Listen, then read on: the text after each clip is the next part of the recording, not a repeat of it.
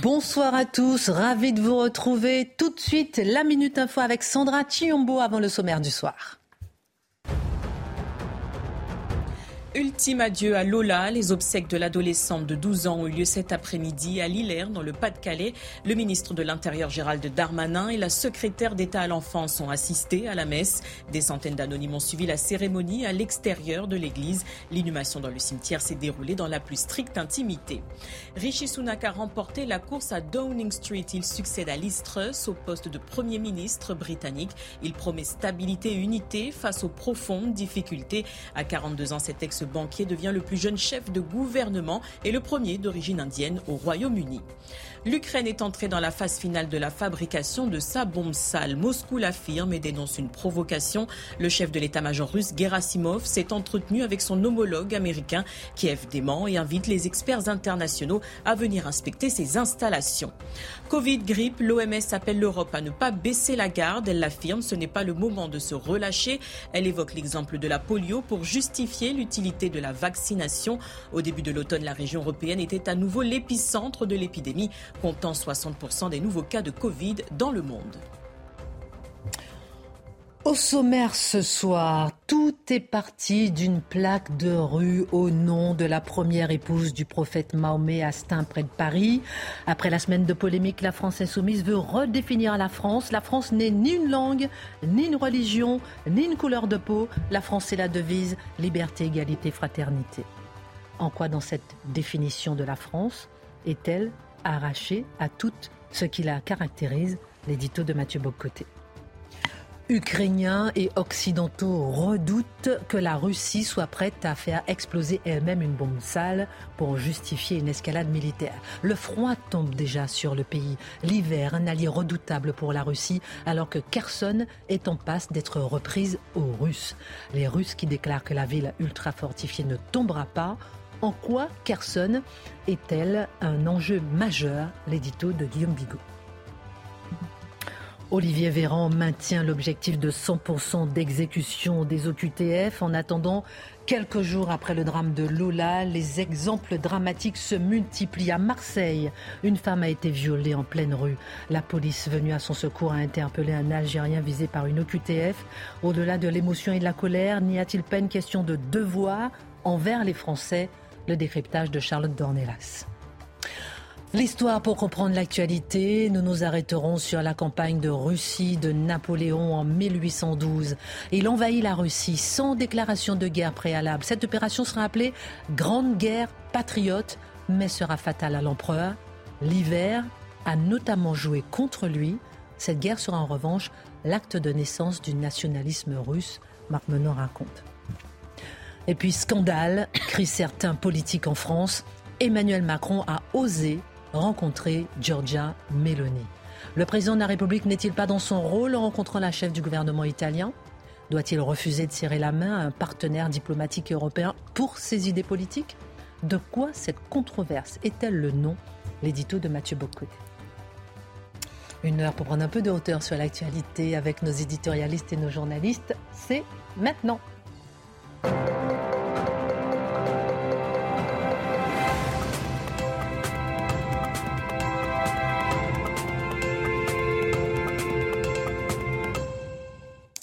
Bonsoir à tous, euh, ravi de vous retrouver. Guillaume Bigot est avec nous ce soir. Vous n'avez pas l'habitude d'être là le lundi Non. Bon, en tout cas, ravi de vous retrouver. c'est ça, mon oui, très hein. Non, terminé. ravi de vous euh, accueillir en tout cas. Mon cher Mathieu en pleine forme, Charlotte, Marc. Ce soir, on vient de l'apprendre, l'Assemblée a rejeté la motion de censure de euh, la NUPES. On va voir, et ça sera notre débat d'actu du jour en deuxième partie le Rassemblement national a voté et a rejoint la NUPES. En quoi est-ce un piège de Marine Le Pen? On en parle dans la deuxième partie de l'émission. C'était un coup de théâtre puisque ce n'était pas ce qui était annoncé. Voilà une semaine que la ville de Stein est en proie à une polémique après une plaque de rue voulue au nom de la première épouse du prophète Mahomet. La France insoumise, très mobilisée sur le terrain à travers un tweet de Mathilde Penaud, a déclaré une façon, une décider de résumer en fait l'identité de la France en une formule. La voici. La France n'est ni une langue, ni une religion, ni une couleur de peau. La France, c'est la devise liberté, égalité, fraternité. Mathieu, en quoi cette présentation de la France est-elle juste? Et puis peut-être d'abord commençons par un retour sur les faits pour bien comprendre et bien analyser la situation. Oui, alors simple retour pour ce euh, ce qu'on y a vu, c'est tout simplement la ville qui a une, par la, part des autorités politiques, une forme d'occupation symbolique en nommant dans le cadre d'une opération artistique une ville du nom d'une des femmes euh, de Mahomet. Bon. Euh, on dit, ça, m'étonne, mais on dit toujours le prophète Mahomet. Est-ce qu'on dit Jésus le Fils de Dieu? Il euh, faut juste savoir est-ce qu'on doit caractériser chacun selon la fonction que lui attribue leur religion, donc selon Mahomet. On lui, euh, on a donc attribué une rue, et là, c'est vu comme un geste symbolique. Les gens d'Action française, un groupuscule militant aujourd'hui, qui a une autre histoire, mais le groupuscule militant aujourd'hui, s'y opposé, polémique, polémique, polémique. Et là, comme si la ville était assiégée par l'extrême droite, hein, qui est très partout présente, eh bien, la France insoumise a convergé pour se porter à la défense de la ville, qui, dont le maire serait d'ailleurs victime d'islamophobie. Sans surprise, c'est le discours habituel lorsqu'on cherche à empêcher toute critique de l'islam ou même de l'islamisme. Alors, une fois tout cela dit, euh, Mathilde Panot, qui est, intéressante comme personnage, qui est intéressante, dis-je, comme personnage politique, parce que c'est comme l'insoumise de base. C'est-à-dire, elle représente l'expression un peu intellectuellement, euh, je militante et bas de gamme du logiciel insoumis. Et donc, lorsqu'elle parle, on peut entendre l'écho véritablement de l'expression la plus militante, la plus euh, sur le mode du slogan de la France insoumise. Donc, intéressons-nous à son tweet, justement. Je le redis, la, je le relis. La France n'est ni une langue, ni une religion, ni une couleur de peau. La France, c'est la devise liberté, égalité, fraternité. Alors revenons sur ce, que, sur ce que veut dire ce tweet, parce que ça nous permet d'entrer d'un coup dans l'imaginaire politique de la gauche radicale. Alors premièrement, il faut le dire, c'est une réduction de la France à la formule révolutionnaire. Fondamentalement, et Jean-Luc Mélenchon l'avait dit, ça commence en 1789. Avant, il y a un territoire, avant il y a un roi, avant il y a un peuple, mais tout ça n'est pas l'histoire de la nation française. L'acte inaugural, l'acte par lequel la France entre dans l'histoire, c'est par un acte révolutionnaire qui définirait le cœur de son identité. Donc la révolution n'est pas un moment de l'histoire de la France. La révolution est le moment inaugural qui permet à la France de se constituer comme nation et ainsi de suite. Donc, avant 1789, c'est la grande noirceur. Après 1789, ce sont les temps bénis de l'émancipation. On abolit l'histoire et on réduit la nation à la révolution. Deux, l'avantage pour la gauche, lorsqu'elle définit la nation strictement par ces trois mots, liberté, égalité, fraternité, c'est qu'elle vient abolir d'un coup la question de la culture, de l'identité, des changements démographiques, des mutations culturelles, de la transformation qui fait que le peuple historique français devient minoritaire en plusieurs endroits sur son propre territoire, parce qu'on réduit la nation à une pure abstraction idéologique on pourrait faire remarquer que ces principes, on peut s'en réclamer partout sur Terre, et on s'en réclame d'ailleurs partout sur Terre. On pourrait aussi, soit dit en passant, si on décidait de creuser un peu, liberté, égalité, fraternité. Liberté de qui? Pas un principe qui est flottant dans le ciel. Égalité entre qui?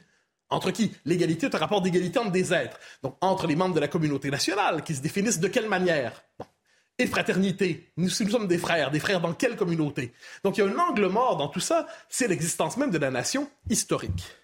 Troisième élément qui me semble assez important, avec cette espèce de définition strictement idéologique de la nation, la gauche te donne le droit de rééduquer la population. Nous, voilà, liberté, égalité, fraternité, le reste ne compte pas, et nous sommes les interprètes légitimes de liberté, égalité, fraternité. Dès lors, nous allons vous rééduquer si vous ne lisez pas la Révolution, si vous ne lisez pas ces principes de la même manière que nous les lisons. C'est ce qu'ils disent euh, lorsqu'un député de la France insoumise avait dit tout récemment la République n'est pas neutre, c'est un mouvement engagé dans l'histoire. Eh dans leur esprit, ça implique la logique de la purge régulière pour ceux qui n'applaudissent pas à leur définition de l'identité. Maintenant, voyons ce que la France n'est pas selon eux. Ce n'est pas une langue. Ah ben, D'un coup, l'identité française est affranchie, affranchie dis-je, de la littérature française. Je peux faire une parenthèse? Bien sûr. La France n'est pas une langue. Article 2 de la Constitution française, la langue de la République et le français. Ah ben oui. Je mais, ferme la parenthèse. Mais c'est un détail pour eux. C'est un détail manifestement. Pourquoi, Pourquoi Et surtout, ben, parce que si on décide de la lier à une langue, on la lie à un particularisme historique. Et ça, il faut la départiculariser. La gauche, c'est le parti de la désincarnation. Et ce que l'on voit ici, c'est que finalement, la littérature française, j'avais l'impression, comme d'autres, que de. Bon, on pourrait faire la liste en Stendhal, Proust, Flaubert, faites la longue liste, et eh bien, c'était au cœur de l'identité française, non seulement la littérature française, mais le rapport à, à la littérature. Eh bien non, c'est biffé, ça ne compte plus. J'ajoute que la langue française dans le monde aujourd'hui caractérise la personnalité internationale de la France. Et devant l'hégémonie de l'anglais, on aurait pu croire que c'est un élément qui contribuait à la diversité linguistique dans le monde. Eh bien non, ça ne compte pas. Et dois-je comprendre que si la France parlait danois ou norvégien ou suédois, ce serait le même pays? On s'en fout de la langue, c'est secondaire. Ce n'est qu'un instrument de communication sans substance, ni personnalité, ni, personnalité, ni âme. Donc c'est un peu, on, on arrache la France à sa propre identité. Deuxième élément, sans religion. Eh ben, c'est la matrice historique, le catholicisme. Il suffit de se promener un peu dans le pays pour voir ici et là quelques églises. Deux ou trois, j'ai cru comprendre. Il suffit de remarquer l'histoire du pays. J'ai cru comprendre que le catholicisme y jouait un rôle central, singulier, que c'était une matrice. et même les laïcs, les laïcs les plus ardents, Contre quelle religion peut-ils mener leur, leur, bataille? Le bouddhisme? L'hindouisme? Le shintoïsme? Eh bien non, c'est contre le catholicisme. Le conflit catholicisme-laïcité structure une partie de, l'identité française. Et la couleur de peau, là, on a envie de dire, bien évidemment, ça va de soi, la, France n'est pas une race. Cela dit, à travers cette, concept, cette, référence à la couleur de peau, ce qu'on vient bannir, c'est toute forme d'enracinement au fil des générations, au fil des siècles. C'est la réduction de la nation à la stricte dimension administrative, on dirait que c'est pas une couleur de peau, c'est une culture, c'est une identité, c'est une mémoire, mais ainsi ce qu'on bannit, c'est toute forme d'enracinement. Donc cette définition de la nation, en fait, c'est la désincarnation absolue de ce que pourrait être l'identité française.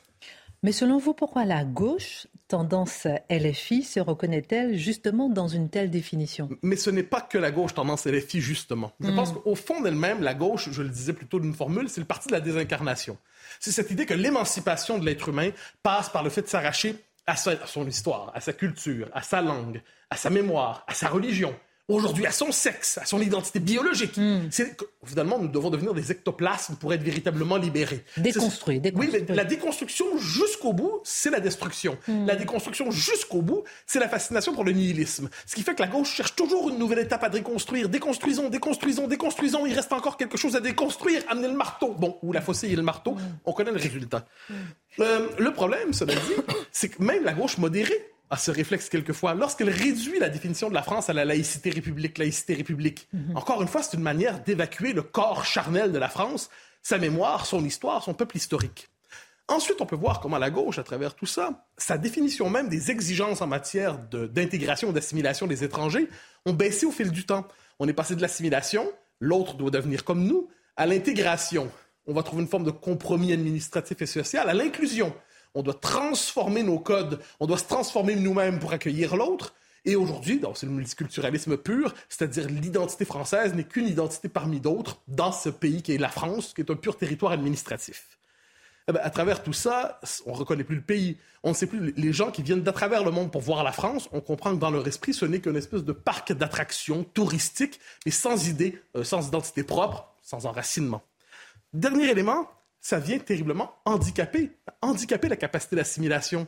Parce que si vous dites aux étrangers qui arrivent, oh, vous avez ces trois principes-là qui sont flottants, mais à côté, vous avez l'islam qui euh, lui dit exactement quoi faire, parce que c'est une force, euh, Charlotte nous le rappelle souvent, qui prescrit des comportements sociaux au quotidien, des manières d'être très concrètes notre puissance d'assimilation, d'intégration est tout à fait diminuée. Pourquoi? Parce qu'on se contente d'avoir une identité toujours amaigrie, amaigrie, amaigrie jusqu'à l'inexistence ectoplasmique. Alors, à travers tout ça, la gauche croit émanciper la France, dans les faits, croit offrir la France à la manière de trésor pour tous, mais la réduit à quelques principes insaisissables. Est-ce que cette manière de penser l'identité est exclusive à la France? Euh, Non. Euh, on, peut se rassurer comme ça en se disant que ça va mal partout. Euh, c'est une manière de fonctionner. Regardez, tous les pays occidentaux sont, cèdent à cette tentation d'une définition sur le strict mode du, vivre ensemble par principe. Dans un pays, on va dire c'est la démocratie, l'état de droit. Dans l'autre, on va dire c'est la justice sociale et l'égalité. Mais partout, il y a la tentation de réduire l'identité à des purs principes désincarnés. Et ce qui est fascinant, c'est qu'on retourne ça souvent contre les populations locales. On leur dit votre identité historique, culturelle, vos mœurs, vos traditions, votre mémoire. En fait, ce sont des préjugés. En fait, ce sont des, euh, des, un stock de vieilles coutumes un peu délavées, un peu délabrées. On peut s'en passer. Et si vous résistez à la déconstruction de votre identité historique, alors on vous accuse de populisme et d'extrême droite. Autrement dit, l'obstacle à l'intégration des nouveaux arrivants dans nos pays, ce serait la volonté des peuples de conserver leur identité et d'y intégrer les immigrants. Donc une forme de grand retournement de l'identité. C'est la faute aux peuples historiques qui veulent persister dans leur identité si l'intégration fonctionne mal.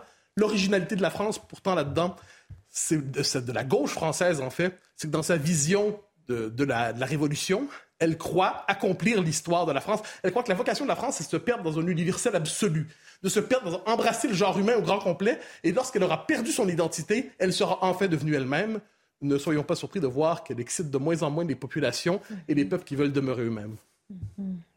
Merci beaucoup. Peut-être euh, un tour de table sur la France. Qu'est-ce que, quelle serait votre définition de la France? Pardon, je vous prends comme ça, hein, je vous surprends un mm. peu.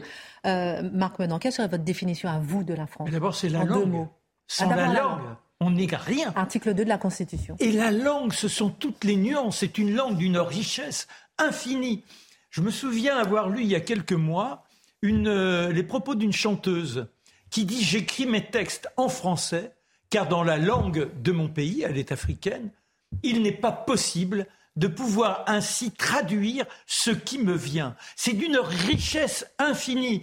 Elle a été la langue de la philosophie, elle l'est toujours, cette langue de la philosophie. Alors, on, ne parle pas en communiquant, la communication, c'est tu vas bien, etc.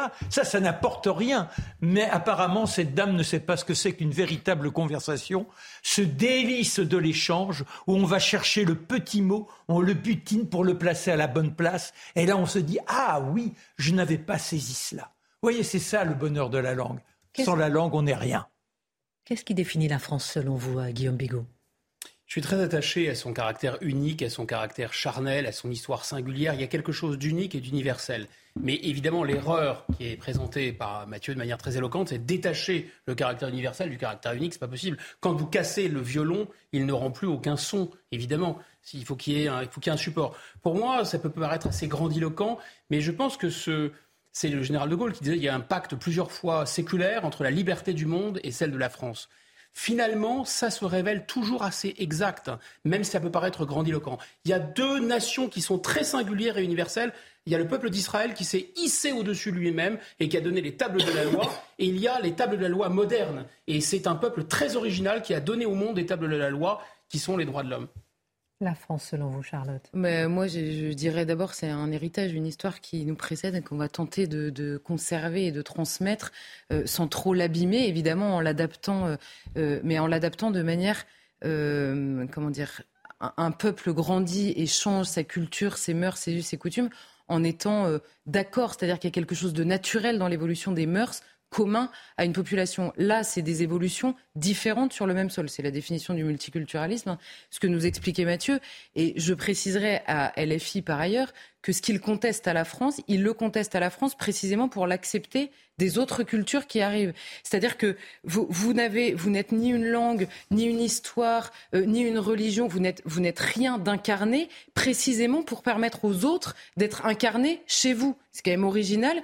Et euh, par ailleurs, j'ajouterais que la, la les comment dire la devise dont elle nous parle liberté égalité fraternité bon je signe déjà. non mais je oui, déjà elle est en français non mais je signe à 100% tout ce qui est Mathieu et je lui dirais simplement que dans l'évolution naturelle si euh, au nom de la liberté, chacun est libre d'être ce qu'il veut. Il y a un moment où le nombre fera que sa définition de la liberté disparaîtra au profit de celle qui est majoritaire et qu'elle sert aujourd'hui. Et là, ce jour-là, à mon avis, elle pleurera.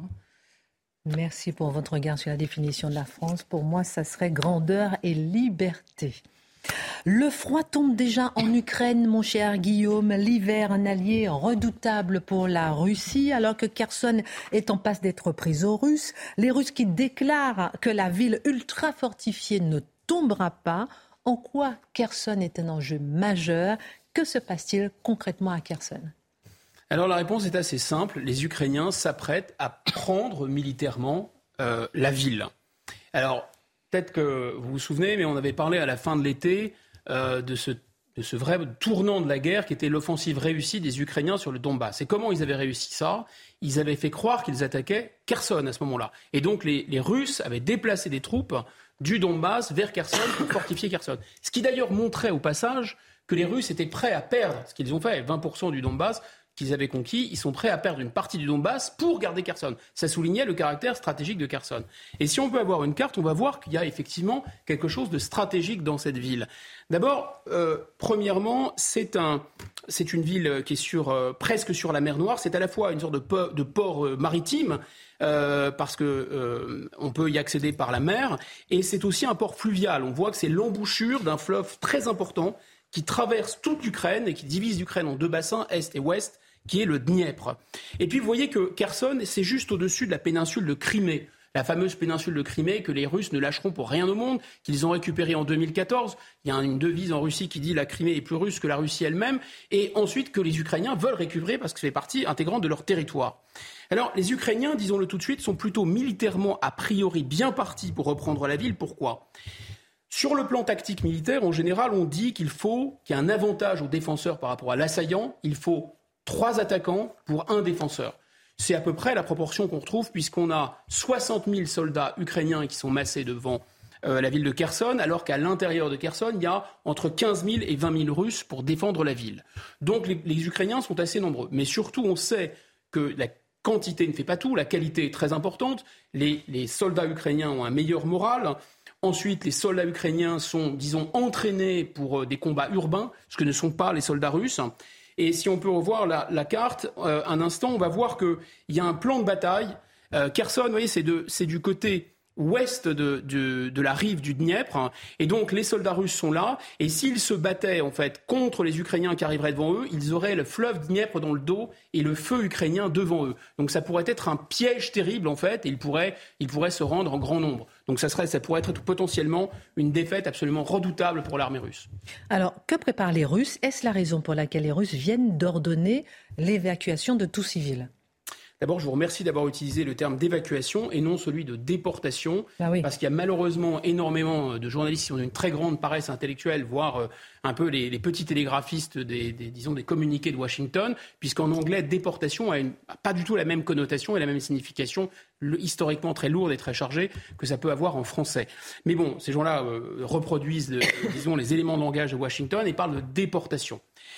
Euh, revenons maintenant sur l'ordre d'évacuation de tous les civils, ordre immédiat d'évacuation qui est tombé samedi. Hmm. La situation n'a pas vraiment évolué, donc c'est vrai que cet ordre est assez troublant. Pourquoi? Alors même qu'on a dit que les Russes ne veulent pas lâcher Kherson. Donc pourquoi évacuer tous les civils? C'est manifestement une sorte de mauvais coup qui se prépare. Alors il y a trois scénarios qui circulent. Le premier scénario, c'est l'ambassadeur euh, d'Ukraine en France qui le dit, les Russes s'apprêteraient à tirer une arme nucléaire sur Kherson. Personnellement, j'ai beaucoup de mal à y croire. D'abord parce que Kherson, ils y tiennent. Ils veulent le réinvestir si jamais d'aventure ils devaient le lâcher hmm. et que ça irradierait la zone pendant un certain temps. Donc c'est assez peu probable. Ensuite, ce que les militaires appellent une zone de libre tir, c'est-à-dire qu'ils retirent les civils pour ensuite avoir un champ de tir complet. Ils pourraient écraser, à la mode russe d'ailleurs, ce qu'ils ont fait à Mariupol, écraser sous les bombes euh, Kherson en laissant les Ukrainiens avancer. Mais ils ont manifestement, vous l'avez rappelé dans votre question, pas du tout l'intention d'évacuer les soldats de la ville. Donc ils la tiennent. Donc ce qui était intéressant de leur point de vue, même si c'est très cruel à Mariupol, euh, euh, écraser sous les bombes une ville qu'on veut prendre, quand on est déjà dans la ville, ça n'a pas tellement de sens.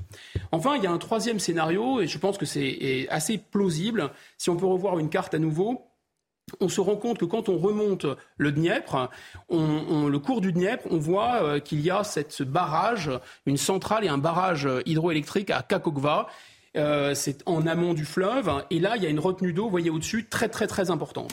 Si les Russes font sauter ce barrage, il y a 18 millions de mètres cubes d'eau qui vont se déverser. Vous voyez là, c'est la, la, simulation de l'inondation. Avec, euh, ça va mmh. avancer à 25 km heure. Mmh. Kherson et les 80 communes autour vont être inondées. Et donc ça, en fait, en évacuant les civils de Kherson, mon hypothèse, c'est que Poutine a fait savoir aux Ukrainiens qu'il était prêt à faire ça. Et comme il est prêt à faire ça, évidemment, les Ukrainiens ne veulent pas se retrouver euh, piégés dans ce bourbier, inondés, etc. Donc c'est pour ça qu'il n'avance pas vers Kherson. Ce qui est intéressant du point de vue de Poutine, c'est qu'il n'a même pas besoin de le faire, il a juste besoin de laisser savoir qu'il est prêt à le faire. Ce qui peut aussi aller dans ce sens, c'est qu'en 1941, les Russes ont déjà pratiqué cette technique. Staline avait euh, inondé et tué 20 000, de ses soldats d'ailleurs pour inonder une zone et la rendre non, non, prenable hmm. par l'armée allemande. Ensuite, Ensuite, c'est assez louche. Vladimir Zelensky d'un côté et l'état-major russe renvoient la responsabilité et l'intention de détruire ce barrage. Donc c'est tout de même assez, euh, assez inquiétant et assez louche. De toute façon, il est bien clair que les Ukrainiens ont la ferme intention de récupérer la ville et il est bien clair que les Russes vont tout faire pour ne pas laisser tomber la ville aux mains des Ukrainiens. Question, pourquoi est-il si important pour les Russes, comme pour les Ukrainiens justement, euh, de gagner la bataille de Kherson? Vous savez, c'est le penseur de la guerre Clausewitz qui explique que dans, dans une guerre, c'est une sorte de duel, c'est un bras de fer de volonté entre deux États, entre deux, deux combattants. Et finalement, cette guerre, il arrive un moment dans une guerre où il y en a un qui lâche. Et c'est comme ça qu'une guerre est gagnée ou perdue, parce qu'il y en a un qui cesse le combat finalement, euh, qui jette le gant. Ça fait 243 jours exactement que cette guerre a démarré. Mm. On estime les pertes, c'est difficile de les estimer, mais enfin entre 15 et 20 000, au moins 15 et 20 000 soldats tués de part et d'autre. Donc on parle souvent des Russes qui sont au bout du rouleau, mais il faut voir aussi que les Ukrainiens n'ont pas des ressources humaines illimitées, et c'est extrêmement dur. Et donc chacun des deux camps peut être prêt à craquer à n'importe quel moment. Alors c'est plutôt les Russes là qui sont en train de, qui pourraient craquer instantanément, incessamment sous peu. Du côté russe, en fait, hein, la chute de Kherson, elle est grosso modo, on l'a dit, inenvisageable c'est non seulement une perte qui serait très dure pour eux, mais qui serait fatale. Depuis euh, le reflux dans le Donbass, finalement, plus rien ne va. Poutine est sous pression et on sait ces soldats sont très peu motivés. Vous allez nous dire justement pourquoi aussi pour les Ukrainiens euh, c'est important. Kherson, enjeu majeur et stratégique pour la guerre 243e jour. On marque une pause et on en parle dans un instant. A tout de suite. Avant de revenir avec vous euh, sur Kherson, pourquoi c'est un enjeu majeur euh, pour les Ukrainiens comme pour les Russes, euh, je vous rappelle que vous pouvez retrouver toutes nos émissions en replay en podcast sur notre site internet cnews.fr. La Minute Info, Sandra Chiombo. Budget 2023, l'Assemblée nationale a rejeté la motion de censure de la NUPES malgré le soutien du Rassemblement national. La motion a recueilli 239 votes sur les 289 nécessaires. Les députés doivent désormais se prononcer sur la motion du groupe de Marine Le Pen. Elle devrait également être rejetée et conduire à l'adoption du volet recette du budget en première lecture. Les grévistes CGT de la raffinerie Total Énergie de Fézin réclament un médiateur de la République. Ils souhaitent une réelle négociation avec la direction, mais pour cette dernière elles sont terminées avec l'accord du 14 octobre dernier. Ce site dans le Rhône et celui de Gonfreville, en Seine-Maritime, sont les seuls encore touchés par la grève. La Russie a commandé environ 2000 drones iraniens. Volodymyr Zelensky l'affirme. Pour le président ukrainien, Moscou compte appuyer sa campagne de bombardement en Ukraine. Elle vise notamment des infrastructures électriques. Alors, je reviens avec vous, euh, euh, mon cher Guillaume. Pourquoi Kherson est un enjeu aussi important, stratégique pour les Russes? Vous avez commencé à nous répondre, comme pour les Ukrainiens. On l'a dit, parce que si déjà Kherson euh, tombe, ça sera une première étape pour reconquérir la, Crimée, ce qui est absolument inenvisageable. surtout, je vous ai dit, le, front russe pourrait craquer et ce serait des images de capture de soldats, de défaites, etc. Et, l'armée russe est déjà complètement acculée, mm. Poutine est affaibli. Je pense que le rapport au temps dans cette affaire de Kherson est très différent du côté russe et du côté ukrainien. Du côté, du côté russe, pour commencer, l'enjeu, c'est absolument de gagner du temps. Pourquoi gagner du temps? D'abord parce qu'il faut former les fameux soldats qui ont été mobilisés, la fameuse mobilisation partielle, il faut les former. Deuxièmement parce que la Russie compte s'appuyer sur son allié traditionnel, le fameux général Hiver. Et euh, Vladimir Poutine, d'ailleurs, a ordonné des bombardements de centrales électriques. Il a plongé dans l'obscurité 1500 villes et communes euh, en Ukraine. Et il compte bien que l'hiver aidant, les températures descendant, euh, les Ukrainiens seront frigorifiés et ça va affaiblir leur morale. Et donc, il veut absolument gagner du temps. Et même chose pour les Occidentaux, d'ailleurs. Il compte, grâce, il compte sur l'hiver pour frigorifier les, les, Occidentaux et faire les fléchir et infléchir leur position. Il y a d'ailleurs déjà de l'eau dans le gaz dans les relations entre Emmanuel Macron et, euh, et M. Scholz. Tandis que pour les Ukrainiens, ils ne veulent pas gagner du temps. Eux, ils veulent aller au contraire très vite. Ils sont très pressés. Pourquoi? D'abord, ils ne veulent pas briser l'élan des succès au Donbass. Alors, pourtant, ils marquent le pas au Donbass. Et donc, il y a quelque chose de, de, de, de guerrier, de belliqueux, là, pour l'instant, chez les Ukrainiens. Euh, Vladimir Zelensky va en profiter et jeter ses troupes et avoir un succès, remporter un succès. Mais il y a une deuxième raison majeure, c'est que les élections de mi-mandat aux États-Unis approchent à grands pas et que là, il est possible que les républicains euh, façon Trump, c'est-à-dire pas du tout chaud pour aider euh, de manière illimitée les Ukrainiens, gagnent, euh, remportent un tiers des sièges au Sénat, voire remportent une majorité à la Chambre des représentants. Et ça changerait tout. Merci beaucoup Je vous en prie. pour votre analyse. Justement, pour parler d'hiver, on parlera avec vous dans un instant de la campagne de Russie de Napoléon et comment l'hiver a joué un rôle capital dans un instant. La petite Lola a été enterrée aujourd'hui. Et ce week-end encore, son prénom était sur toutes les lèvres et son calvaire continuait à générer beaucoup de questions. Charlotte, au micro de CNews, le porte-parole du gouvernement, Olivier Véran, a réaffirmé la volonté de ce gouvernement d'arriver à 100% d'OQTF exécutés, tout en expliquant la difficulté de cette mesure. Que retenir de ces déclarations euh, du gouvernement à ce sujet? Alors, c'est vrai que ces derniers jours, on a eu beaucoup, Olivier Véran, évidemment, porte-parole du gouvernement, il a beaucoup parlé, euh, et Gérald Darmanin a parlé aussi, et beaucoup ont mis un peu en miroir les déclarations de l'un et de l'autre, parce qu'ils ont une approche, on va dire, de, de l'appréhension de la délinquance et de la question de la sécurité dans le pays, qui sont assez euh, différentes. Mais ceci dit, les deux ont réaffirmé euh, euh, séparément, enfin, je veux dire de la même manière, que l'objectif restait celui annoncé par Emmanuel Macron, à savoir 100% euh, de QTF euh, euh, exécutés. Alors on en a déjà parlé beaucoup la semaine dernière de ce sujet-là. Je crois qu'il faut y revenir et qu'il faudra y revenir pour une raison simple. C'est que nous avons énormément de victimes en France euh, euh qui, qui, qui, tombent parfois, qui sont violées, agressées, frappées par des personnes qui sont sous OQTF. Et on a un peu un génie en France de, sous le coup de l'émotion, vous avez des gens qui vont apporter ce sujet-là, d'autres qui vont être complètement dans le déni en disant oui, d'accord, mais cette fois-ci, mais ça ne veut rien dire, il faut surtout euh, euh, pas tirer de conclusions euh, hâtives, nous disent-ils. Il y en a qui vont être dans la banalisation en nous parlant de faits divers, c'est un fait divers certes atroce, mais ça n'est qu'un fait divers, et d'autres vont précipiter l'oubli, c'est-à-dire qu'on passe d'une émotion à une autre sans jamais les lier et sans jamais surtout activer, on va dire, la mission politique qui est précisément de faire en sorte que ça se passe mieux. Évidemment, rien ne sera jamais parfait, mais que ça se passe mieux. Et je crois qu'il y a trop de victimes sur ce terrain-là, sur cette question des OQTF, du non-respect des OQTF, pour se satisfaire euh, d'un passage d'une émotion euh, à l'autre sans les lier et les rendre efficaces, on va dire, sur le terrain politique.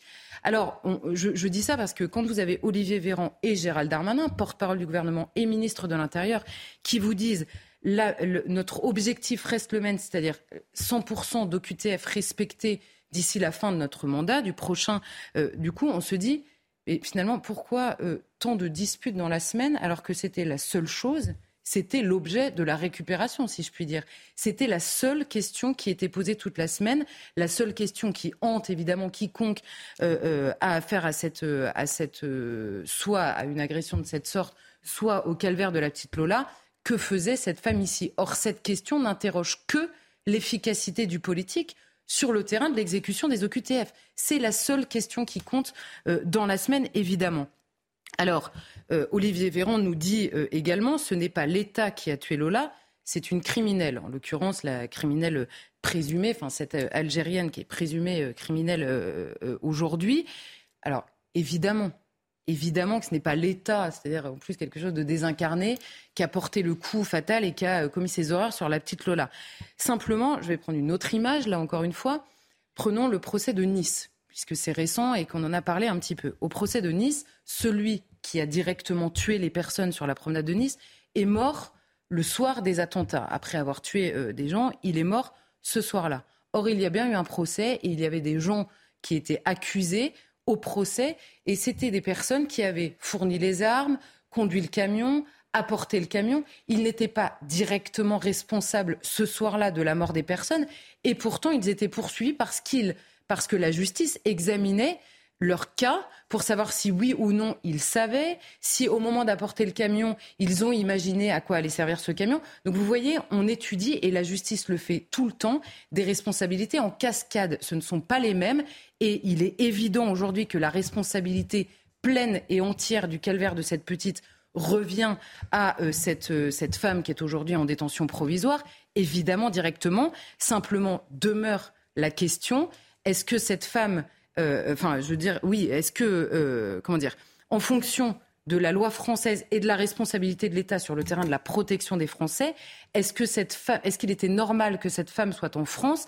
La réponse est toujours non. Alors ça ne fait pas de l'État le responsable direct des coups, c'est simplement qu'il y a une responsabilité sur la présence de cette femme au moment euh, de la mort de Lola. Or, évidemment, et répétons-le encore une fois, un homme politique n'est pas infaillible en toute chose. Un homme politique ne peut pas supprimer le mal dans la société. Simplement, à force, la répétition de ce, de ce cas de figure génère la question et que cette question, à la fin, je note en ayant bien écouté les membres du gouvernement qu'ils sont d'accord pour dire qu'il faut faire mieux. Je cite encore Olivier Véran. Il faut faire mieux et il faut arriver à 100% de QTF exécutés. Je note donc qu'à la fin de la semaine, tout le monde est réconcilié autour de cette euh, ambition. Alors restons justement sur cette question. Il est vrai que les histoires se répètent. Beaucoup l'ont fait remarquer. pour demander aux autorités publiques d'agir. Est-ce qu'on a une idée de l'ampleur du problème? Alors, on n'a pas d'idée précise dans la mesure où vous savez euh, si des étrangers sont impliqués, des étrangers de nationalité euh, étrangère sont impliqués ou non dans la délinquance, mais c'est le seul chiffre que vous avez. Donc, ils peuvent être étrangers en situation régulière, ils peuvent être étrangers avec un titre de séjour, ils peuvent être étrangers euh, de, de manière irrégulière mhm. ou étrangers de manière irrégulière et sous le coup d'une OQTF. Mhm. Ce détail-là, nous ne l'avons pas. Donc, on ne sait pas exactement, mais reprenons là encore le sujet à la base. Parce que par ailleurs, la question de l'OQTF, Gérald Darmanin avait envoyé une, lettre au préfet euh, cet été en disant nous sommes tellement débordés par cette question qu'il faut placer dans les centres de rétention administrative en priorité les étrangers en situation irrégulière qui ont déjà des casiers judiciaires. Donc, en gros, on a été chercher les étrangers qui sortent de prison on les place en centre de rétention en essayant le plus rapidement possible de les éloigner. Donc on traite une toute petite partie de la chose. Or, je rappelle quand même qu'une obligation de quitter le territoire français, si la langue française a encore un sens, ça ne, ça ne, ça n'a rien à voir avec la question de la délinquance. Vous avez des gens qui ne sont pas du tout délinquants, qui sont simplement étrangers, qui n'ont aucune raison d'être en France, qui sont frappés d'une OQTF et qui ont eux aussi l'obligation de quitter le territoire français, mhm. qu'ils soient délinquants ou pas. Alors évidemment, c'est d'abord une, question de respect euh, de, ce que de ce qu'édicte l'État français lui-même, et deuxièmement, une respect de la loi votée par les représentants du peuple français qui a quand même euh, euh, vocation à être un minimum respecté euh, chez lui. Alors évidemment, une fois qu'on a dit ça, quand s'ajoute en plus une surdélinquance parmi des gens qui ne devraient pas être là, ça devient insupportable. Et pour comprendre la colère, alors la colère, on avait pris déjà des exemples hein, de, qui avaient précédé la mort de la petite Lola pour comprendre d'où venait cette colère. Et là, simplement dans la seule journée de vendredi. Vendredi, Lola n'était pas encore enterrée. La seule journée de vendredi, on a à Créteil à 11 h du matin, une magistrate qui vient secourir deux femmes qui étaient agressées sexuellement dans la rue. Elle-même est secourue par des passants alors qu'un homme est en train de lui enlever ses vêtements et tente de la violer. Cet homme est sous OQTF. Vendredi toujours, donc, un homme a, arrêté dans la mosquée de Drancy avec un couteau sur lui qui voulait probablement atteindre, vous savez, l'imam Chalgoumi qui est extrêmement euh, menacé, qui a été exfiltré de sa mosquée et qui s'apprêtait, selon ses mots, à faire un carnage. Là encore, euh, personne sous OQTF. Une femme violée à Marseille avec la BAC, donc la brigade anticriminalité, qui intervient euh, euh, à cause des hurlements de cette femme mmh. et qui la trouve en train d'être violée, qui la sauve in extremis à ce moment-là. Cet homme est sous OQTF. Il a deux interdictions administratives à son actif. Et encore une fois, à Saint-Étienne, un homme armé d'un couteau qui hurle, qui fait une apologie du terrorisme et qui menace tous les gens qui s'approchent de lui, qui blesse un policier. Là, c'était à Saint-Étienne, encore un homme sous OQTF. Vous voyez que ce sont des choses qui arrivent souvent. Et par ailleurs, ce sont des personnes qui sont victimes d'horreur, qui se posent et qui, c'est inévitable, dans leur tête revient en permanence. Et si mon agresseur n'avait pas été là. Or, il n'aurait pas dû être là. Donc là, restons, c'est évidemment la seule question qui compte et c'est la seule question qu'il convient de continuer à poser jusqu'à ce que la réponse soit donnée. Et avec toute la bonne volonté du monde, certaines décisions échappent au gouvernement français. Olivier Véran rappelait encore ce dimanche que le blocage ne venait pas de la France. Comment donc agir sur ce point? Dernière question. Oui, alors euh, euh, Olivier Véran disait euh, très exactement quel est le blocage? Il ne vient pas de notre capacité à expulser des gens. Le blocage, il vient de la capacité de faire accepter par les pays destinataires les personnes qui relèvent de leur nationalité. Alors c'est partiellement vrai, c'est-à-dire qu'on a un problème avec les fameux laissés-passer consulaires, mais c'est très largement restreint comme euh, analyse dans la mesure où vous on, en a parlé encore une fois la semaine dernière, mais toute la procédure est extrêmement compliquée. On a un, nombre de recours incalculable. On a encore appris récemment qu'on a une personne qui est malade et qui, dont le traitement n'existe pas dans son pays d'origine ne peut pas être expulsée, par exemple. Et vous avez un homme là qui a atteint du sida, euh, qui est condamné en France pour viol et qui ne peut pas être expulsé. À quel moment il est légitime de continuer avec un principe de générosité au moment où cet homme vient, viole en France une Française et nous, nous serions bloqués par le fait qu'il soit malade. Alors on comprend l'idée de base, c'est-à-dire que vous arrivez, on vous soigne. Alors déjà, vu l'état de l'hôpital, la question pourrait se reposer. Donc il y a énormément de questions à se poser sur les recours possibles, sur les textes que nous avons votés. Et enfin, se pose la question initiale qui est celle des entrées. Est-ce qu'il est possible de se dire, il y a tellement de gens aujourd'hui, on est tellement débordé par le fait de les éloigner, qu'il faut se poser la question des entrées? J'ai appris, et je livre ça parce que ça me semble révélateur, c'est une chose parmi d'autres, mais c'est révélateur, qu'en France, le fait d'être atteint de troubles psychiatriques peut être une, une raison pour obtenir un titre de séjour. On a déjà parlé dans cette émission de l'état de la psychiatrie en France. Et ensuite, on va s'étonner de, l'épidémie de déséquilibrés euh, qui frappe dans ce pays. Donc, on accueille des gens qui ont des troubles psychiatriques, alors même que nous ne sommes pas en mesure de, soigner correctement les gens qui sont atteints en France, qui sont français, de troubles psychiatriques. C'est honnêtement une générosité qui confine à la folie, euh, en l'occurrence. Merci Charlotte pour ce regard. L'histoire pour comprendre l'actualité, nous nous arrêtons sur la campagne de Russie de Napoléon, c'était 1812, une campagne très importante puisque cette opération sera appelée Grande Guerre patriotique mais sera fatale à l'empereur et l'hiver a joué contre la France. Ah oui, alors on s'embrassait avec le tsar Alexandre Ier, souvenez-vous, il cite mon frère, mon ami, on ne sait trop que comment prouver à l'autre des sentiments, une affection même, c'est au-delà du simple sentiment. Mais malheureusement, le tsar n'a pas tout respecté.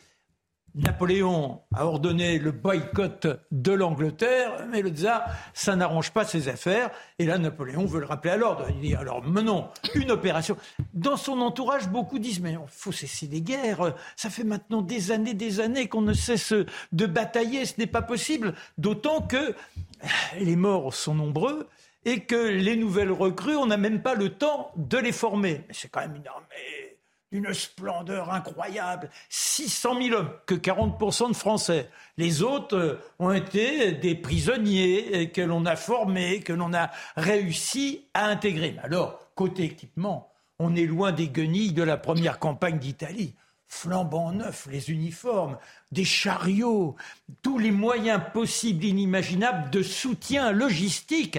Avec ça, mes gaillards, nous allons vite nous rendre jusqu'à Moscou et le tsar sera obligé de céder. Les, 600 000 hommes sont là sur les bords des rives et ils crient Vive l'empereur, les trompettes, les tambours. C'est une ambiance de carnaval invraisemblable et on est déjà certain que l'on va gagner. On part presque au, galop. C'est très évident comme armée. On y croit, on va l'emporter. Mais, mais, mais.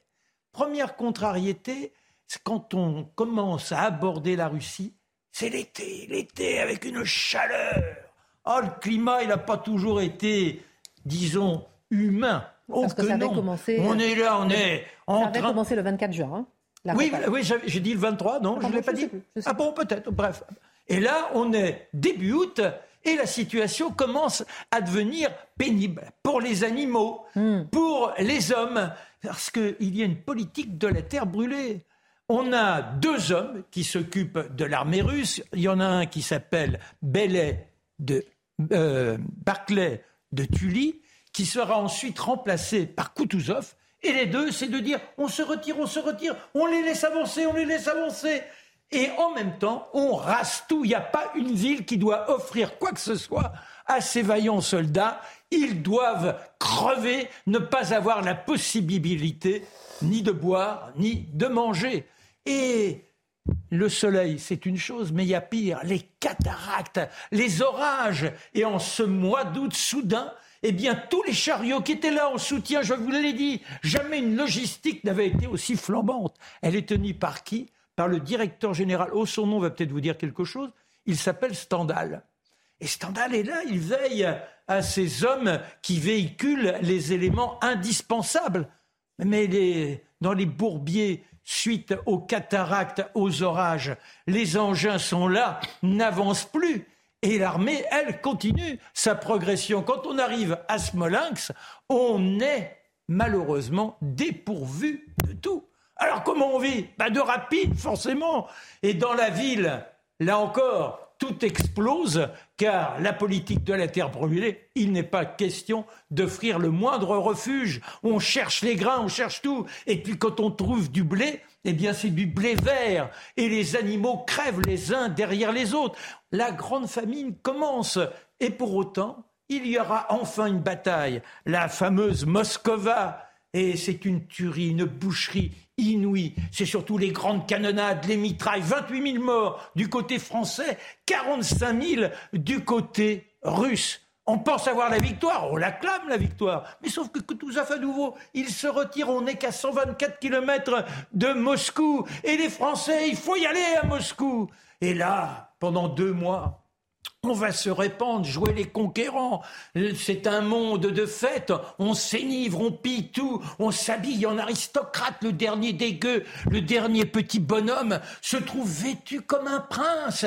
Et on boit, et on boit, et on saccage tout. Mais il y a aussi les incendiaires. Et quand on lit le sergent Bourgogne, il dit quoi? Bien, on est obligé de les fusiller, on est obligé de les pendre, on les éventre avec les baïonnettes, mais on a à peine exécuté quelques gaillards que ça reprend ailleurs. Et Napoléon qui tient encore à rester sur place, il faut que le tsar accepte les, les transactions, il ne l'écoute pas. Et le 18 octobre, sous la pression de ces hommes, on commence à percevoir les premiers frimas, il faut partir. Le 18 octobre, partir, partir, partir. Et là, on part toujours dans une ambiance de carnaval. On a des butins, on est habillé presque en majesté. Mais très rapidement, ce général hiver, il a simplement taquiné les moelles. Soudain, il frappe fort. En une nuit, on a des bataillons entiers qui sont congelés sur place. Les hommes meurent et au fil des jours, on les voit se traîner lamentables dans un décor terrifiant. Tout n'est que blancheur et glace. Le nez, la glace, les doigts sont la glace, les pieds sont la glace. On ne peut même plus défaire son pantalon, alors on le trouve comme on peut pour essayer de soulager ses besoins naturels. On ne respecte plus son camarade. Celui qui était hier votre frère devient la cible, celui à qui on peut piquer quoi que ce soit. Les moribonds sont dépouillés. Quand on a de quoi faire une petite soupe, certains se ravissent et à un goût un peu bizarre, on leur demande ce qu'il y avait au fond de la marmite. On finit par avouer un foie d'homme, ça donne des forces. Il n'y en a qu'un qui, dans tout cela, a encore, je dirais, un peu de confort, c'est Napoléon.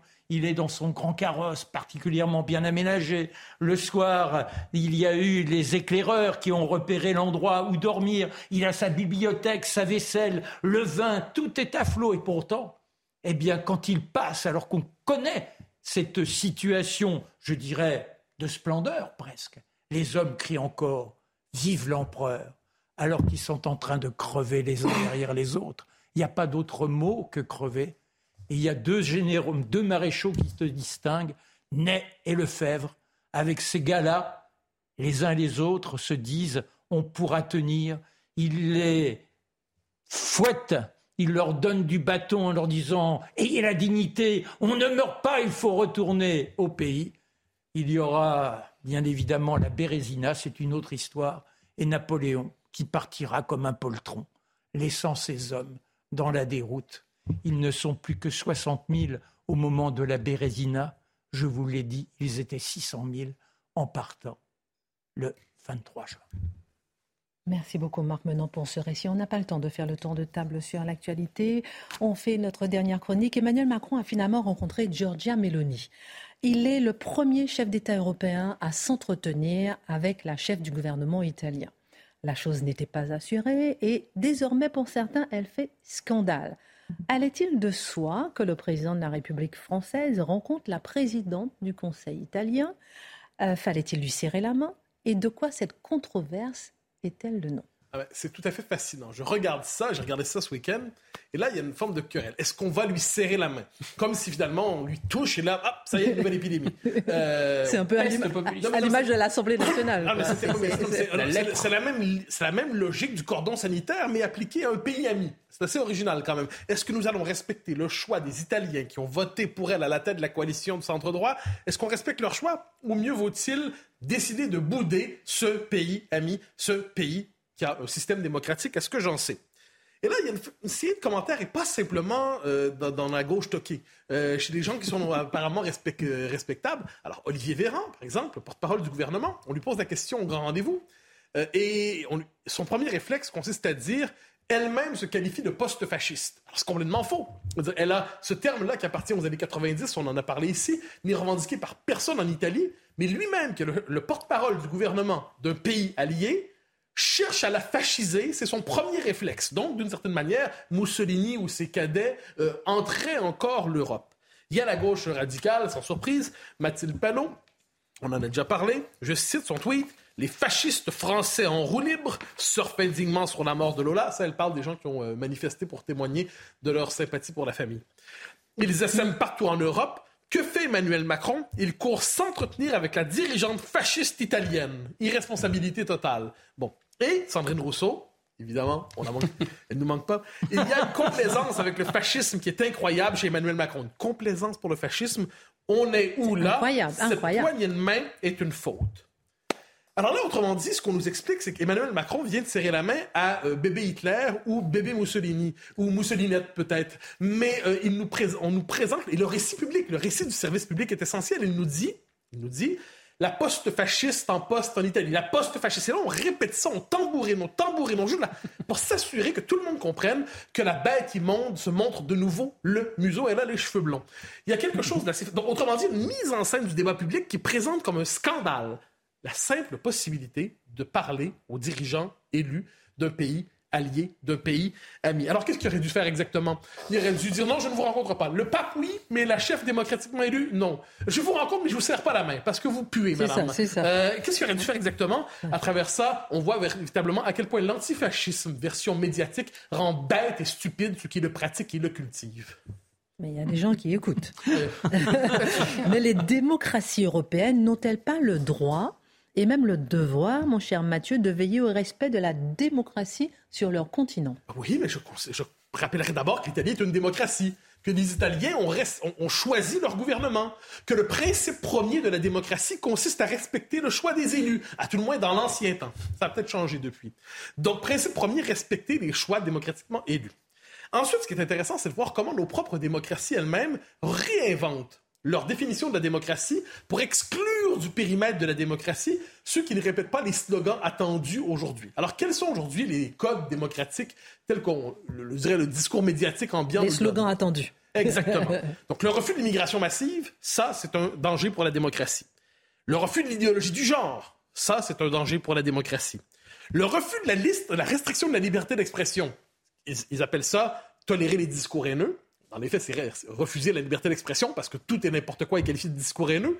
C'est dangereux pour la démocratie.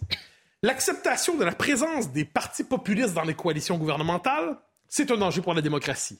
La défense de la famille traditionnelle, c'est un danger pour la démocratie.